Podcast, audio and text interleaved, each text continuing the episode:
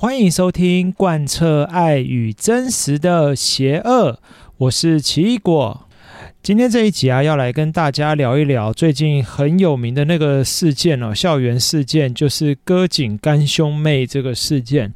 诶，其实我看到这个新闻算是蛮震惊的啦，就是从来没有想过会在发生在我们台湾，居然会有在学校当中。呃，发生命案这种事情，对，我我觉得真的是蛮可怕的一件事啊，因为一直以来对我们而言都觉得在学校发生的可能会有霸凌啊，或者是意外等等哦，那这种这种情况就是我们之前在新闻当中或日常生活中已经可以看见的，那也也就会想说，再怎么样，这是一个学校，是一个。就是有师长，或者是有其他管管理制度的一个场所，所以一般而言，我们都不会觉得，呃，发生好像会到那种流血害命的事件会在学校里出现。不过，真的就是很可惜啊，就这一次就真的发生了，而且是这么遗憾的事情，直接。好像把人家给捅死啊！这这种事情我，我我真的觉得是非常恐怖的一种一种情况啦。但是想当然尔，就是我们从各种网络的言论看到，大部分的人还是会对于这个凶手，也就是凶手，我应该说就是两位啦。呃，一位就是实际动刀杀人的那一位干哥嘛，好，然后就是再来就是有教唆嫌疑的这个干妹哦。对，就是这两个人，大家大部分对这两个人还是抱持着非常不满的心态。呃，我觉得至少从这一块大，就是呃社会上的言论看到说，大家对于学校杀人还是处于一个不可接受的地方。我觉得啊，至少大家内心的情况还是比较有良知的。如果说当我们的社会已经进展到大家觉得说，哦，这个呃会比较去站在。呃，伤害人的那一方的角度的话，那那我真的觉得就是一个大概已经要走到世界已经要走到尽头的一个地步了。对，所以还好，就是目前我们看下来，就大部分的人，甚至是连道上兄弟这一块，都会对好像动就是出手的干兄妹这两个人表达不满。我们都知道，好像也有一个网络的 PTT 名人哦，小商人。他也运用了一些自己的方式去制裁这对干兄妹啊，啊对，所以总之来说，就是可以说这对干兄妹引来的就是除了大家就社会大众的负面的情绪，然后对于自己在道上混的这一些兄弟也得罪了，也可以说现在是里外不是人的一种情况啊。不过今天要来谈的当然不是继续来聊这个事件本身了，呃，我们今天从这个网络上的声量很多可以看得出来，就是说啊，好像校园里会有所谓的八九进驻啊，诶，对，当然我们从新闻中会了解到这一所发生事故的这个学校本身所在的学区，看似呃，就是这这是经报道啦，那我们从他的那个学校所在地。就是土城的那一带啊，呃，可以看出说，就是这一个学校里面的学生组成，呃，会是属于好像家庭结构还有经济结构。普遍看下来会比较低落的一个族群呢、我这样讲当然不是说有什么好像歧言论歧视，这没有啊。其实这个从居住的地区里面的学区，真的是会有一些这样子的情况发生啦。因为我之前早期曾经就是我还是代课老师的时候，我跑过很多学校嘛。那也曾经跑过，就是某个学区的学校，这个学校的组成的学生，就明显会比一些比较市区的一些学校，好像，诶，不论是家长的社经地位啊，或者是呃学生的品德素养等等啊，就是会你会明显感觉到差异啦。那怎么会有这种情况？真的就是这一个地区的。整个环境所造成这样子的情形，对，因为可能是那一个地段，一来就是说它比较不是那么的富有，不是那么的富裕；二来就是那周遭的环境也比较复杂，那所以总括来说，会导致这整个学区里面，就是呃，这个学区既然是这个情况嘛，那。里面学校内的学生就是由这个学区的人所构成啊。那自然而然就是你从这个学校中就可以明显感受到，一来是呃经济状况，然后家庭结构，甚至可以说单亲家庭的比率会比较高。那或者是高风险家庭的比率会较高哦。那二来就是说，呃，学生的愿意接受，就是在教育的情况下，愿意比较认真念书的情况会偏低。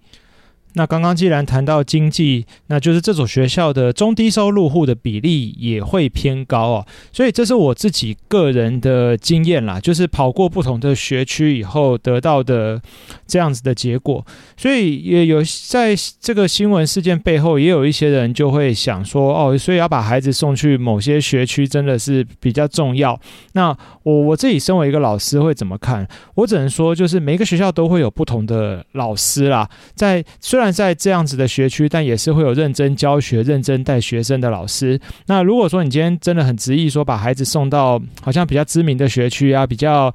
呃组成构成结构上会比较完整的一个学区的范围内，让孩子送到那所学校去就读，那当然你可能会觉比较呃免去一些担忧啦，就是说哦，我家的。孩子就比较不容易遇到，好像前面讲的那种八加九的家庭所构成，或者是家庭比较复杂背景的这些小朋友，跟他们一起当同学。但是，呃，整体而言啦，我我觉得一个人在一生当中，我们不可能说好像就永远避开某些情况，所以。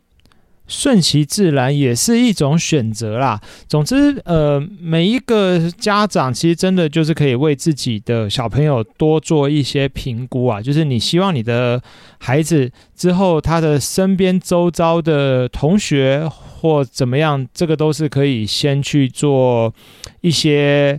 选择啦。对，因为因为其实你要换学区也蛮麻烦的哦。坦白讲，现在都蛮严格，尤其是在那种大都市，你要迁户籍啊，甚至要涉及在那边，好像满几年，那才能够合法的进入那个区域的学热门区域的学区。所以这些都是我觉得身为家长也不简单啦，都是需要考量的情况。那呃，我我今天也很想跟大家聊一下，就是我自己在教学生涯当中。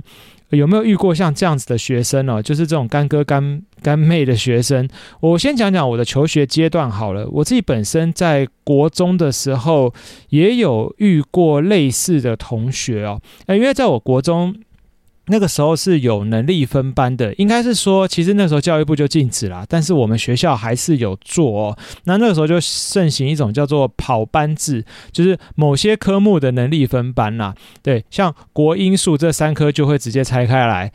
呃，国英数理啊，应该说国英数理啊，对，所以呃，只要是上到这几个科目的人，就有所谓的 A 班跟 B 班。那 A 班当然自然就程度比较好的嘛，那 B 班就是程度比较。不怎么样的，那我就是属于 B 班的成员中的一份子。那当时因为凑到 B 班的时候，就会跟几个别班的同学在一个班级一起上课。那你就会明显感觉感受到，就是 B 班的大部分学生是不太乐意在课程中认真的啦。那当然也包括我，我也是不那么认真。但是我是属于那种上课不专心，会去做自己的事，但是我不会去影响同学。可是其中我就发现有几呃有几个同学他是。我记得印象比较深，就一男一女啦。好，刚好一个男生一个女生。那男生个子小小的，他真的就是所谓人家口中的那种屁孩哦。对，上课就是不断的，好像做尽各种事情，想要打断老师，然后一直吸引同学注意啊。那甚至会做一些小动作。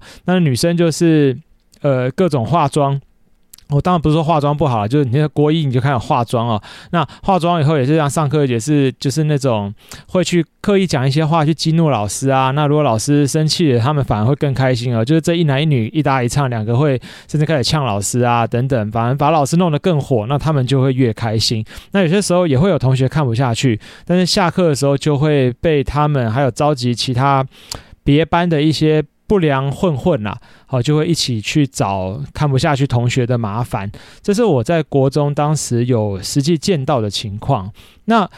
这个这个情况，你看都已经过了二十二十年以上了，但是到现在都还是没有改变啊。所以在这种环境当中，我那个时候我所就读的学校并不是说是一个很不好的学区哦，其实不会。可是你看，还是会发生这样子的事情。那我印象比较深是，刚刚我讲就是一男一女嘛，其中那个。那个女生是转学来的，然后她的父母的年纪偏大哦。我记得那时候看到她的爸爸，我以为是她爷爷哦，后来才知道说，哎，原来那是她爸爸。那爸爸真的就是把她当成掌上明珠一样，就是虽然她来学校也是会跟老师赔不是啊，就说啊，我女儿又做得不好，怎样怎样的。她当时就是因为有一些问题，所以转学到我们学校嘛。那爸爸就是一直都很愧疚，可是他却从来不会管教他的女儿。呃，一来我也不晓得是管不动，还是说真的就是没办法管哈，就是会有这种情况发生。那讲到这边，呃，那如果说在我实际当了老师以后，我自己有遇过这样的学生吗？其实我还真的没有遇过这么严厉的这种，就是这种极端的情况的学生啦。但是我会想要分享的，就是说一个学生怎么会变成好像刚刚提到的这种。呃，八九，其实学生变八九是环境因素影响比较大，但是会到动刀去伤害别人，因为多半八九就是呛虾啊，或者是打架啊等等，那这都还是校园中还可以处理的。可是直接动刀那么冲动，会去把人家就是直接好像想要往死里往死里去做掉这种感觉，我觉得这这某方面来讲是已经出现严重的个性上的偏差了。那我自己当时教学生涯的时候，是有一个同学啊，诶，他的情绪控管上就有一个比较大的问题啊。当时这个这个学生是只要一言不合就发飙啊，就是甚至同学他就是一个不定时炸弹啦。只要不管同学有的时候只是碰到他一下，或者是稍微一不顺他的意，他就可以整个尖叫，然后怒吼，开始摔东西，开始揍人。对，那这个学生为什么会变成这样子？其实跟他的家庭背景有蛮大的关系，因为他的妈妈。呃，应该说他他的父亲在他小时候就家暴他哦，那也会家暴他的妈妈。那后来长大一点的时候，父亲因为酗酒嘛，就过世了哈，引发一些疾病过世了。诶，本来以为说，哦，他的情况终于好像可以因为父亲过世而好转，诶，结果没有哦，妈妈很快又跟又交男朋友了。那交了男朋友以后，结果这个男朋友好像跟妈妈也会一起去暴力对他暴力相向了，持续的有这些问题存在，所以。这个学生的内心其实受了蛮大的伤害的。那当然，这些事情发生的时候，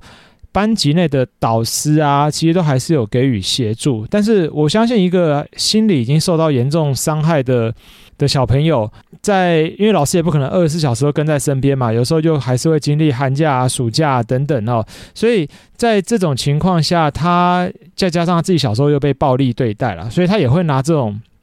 暴力的方式去。对待其他同学，那再加上又面对这种人生中的 比较极端的问题哦，就是爹不疼娘不爱，然后妈妈又跟别的男生在一起，这男生这个这个男朋友可能也对他不是很好，所以最后就是造成心理整个大扭曲。我印象中有一次他在我的课堂上发飙。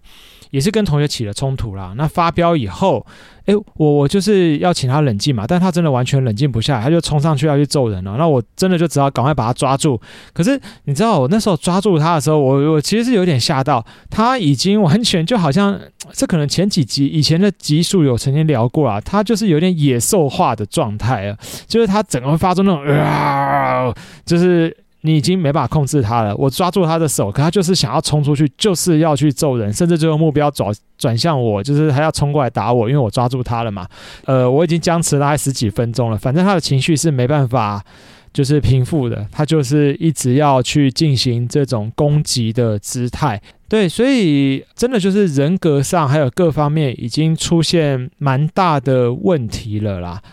对，那后来这位学生怎么样，我也没有去追踪了，因为这个学校我待了，就是刚好教到他的时候，是我在这个学校的最后一年了。之后我就到离开这个学校，到另外一所学校去，因为搬家了嘛，就离开那个城市，到另外一个地区去，到换，也就是换学校了啦。简单讲就是这样啊，所以也会觉得说，嗯，会造就这种情况。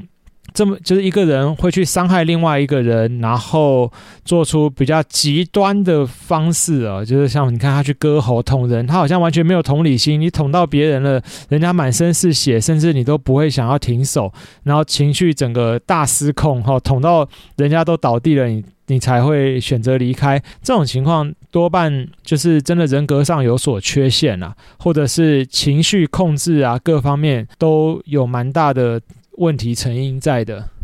那像这样子的学生，如果之后加入了帮派，或者是加入了一些比较负向的团体，那可能真的就会成为校园当中的一个隐忧啦。因为如果呃，你想想看嘛，他就是自己已经没办法控制自己了，我觉得这种情况是已经需要到一些辅导、辅导，还有一些智商治疗的介入哦。因为当然学校一定会给予这一块的协助，可是。最终，最终还是要看家长啦，因为我们自己实务上也有观察到，就应该不是观察，就是我有遇过，就是有小朋友有呃比较类似的情况，是另外一种情况啦，需要辅导的介入，可是家长不愿意让他的孩子接受辅导，对，他的家长就觉得说，我的孩子没有问题，所以呃也不需要。对，我们不需要学校的帮助，那那这种真的也没办法啊。对，我们也不可能强迫他的小朋友就是要干嘛，就是就是班导师会辛苦一点，就是努力的看能不能透过课程，透过就是日常行为去给予指导跟关注。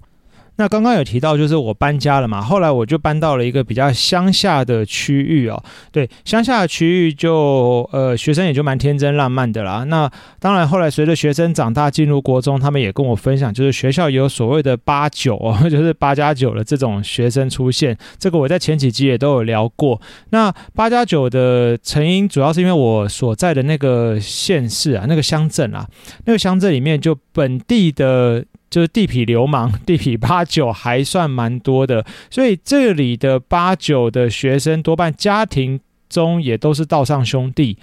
那但是呃，八九本身除了说家庭的关系以外，还会有国中的那种青少年啊，有些男生啊，就特别迷恋那种道上的兄弟情啊、重义气啊这种感受哦。对，他们会觉得说，哦，好帅气。呃，大概是这种感觉啦。那也会，当然也会有一些小女生也会比较喜欢这一类的坏坏的男生嘛。对，那种什么男人不坏，女人不爱这种，在国中国高中这个阶段，其实还真的可以说是应验了这一句话。对，所以现在呃，套一句现在的词，就是所谓的虾弟虾妹还蛮多的啦，大概是这样子的形容。